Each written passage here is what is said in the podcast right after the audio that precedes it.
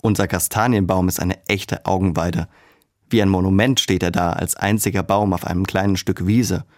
Doch der Schein trügt. Der Baum ist krank. Als wir hier eingezogen sind, hat unser Nachbar geraten, der Baum macht es nicht mehr lange. Besser ihr haut ihn um und pflanzt einen neuen. Meine Frau und ich haben den Baum stehen lassen. Wäre doch schade, etwas so Schönes, das über viele Jahrzehnte gewachsen ist, einfach dem Erdboden gleichzumachen, nur weil hier und da ein paar Äste absterben. Wenn etwas nicht perfekt ist, will ich trotzdem das Schöne sehen.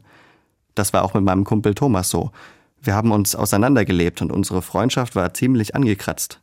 Wir haben sie aber dann nicht gleich über Bord geworfen. Thomas und ich haben über die Probleme gesprochen und halten jetzt die Sachen aus, die uns gegen den Strich gehen. Mir geht es nicht darum, auf Teufel komm raus, kranke Dinge zu bewahren. Manchmal muss man entschieden zur Axt greifen und ein Neustart muss her.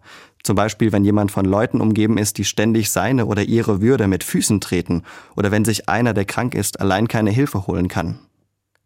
Manchmal lohnt es sich aber auch, an alten Gewohnheiten oder wertvollen Menschen festzuhalten. Das merke ich dann, wenn ich mehr sehe als abgestorbene Äste. Wenn diese Dinge mir Energie geben, statt sie zu rauben, oder ich mich einfach an ihnen freuen kann wie bei unserem Kastanienbaum. Wir pflegen ihn und genießen seine angenehme grüne Gesellschaft. Und auch wenn er diesen Winter ganz sterben sollte, es war toll, ihn zu haben. Wir haben uns viele schöne Herbsttage lang an ihm gefreut.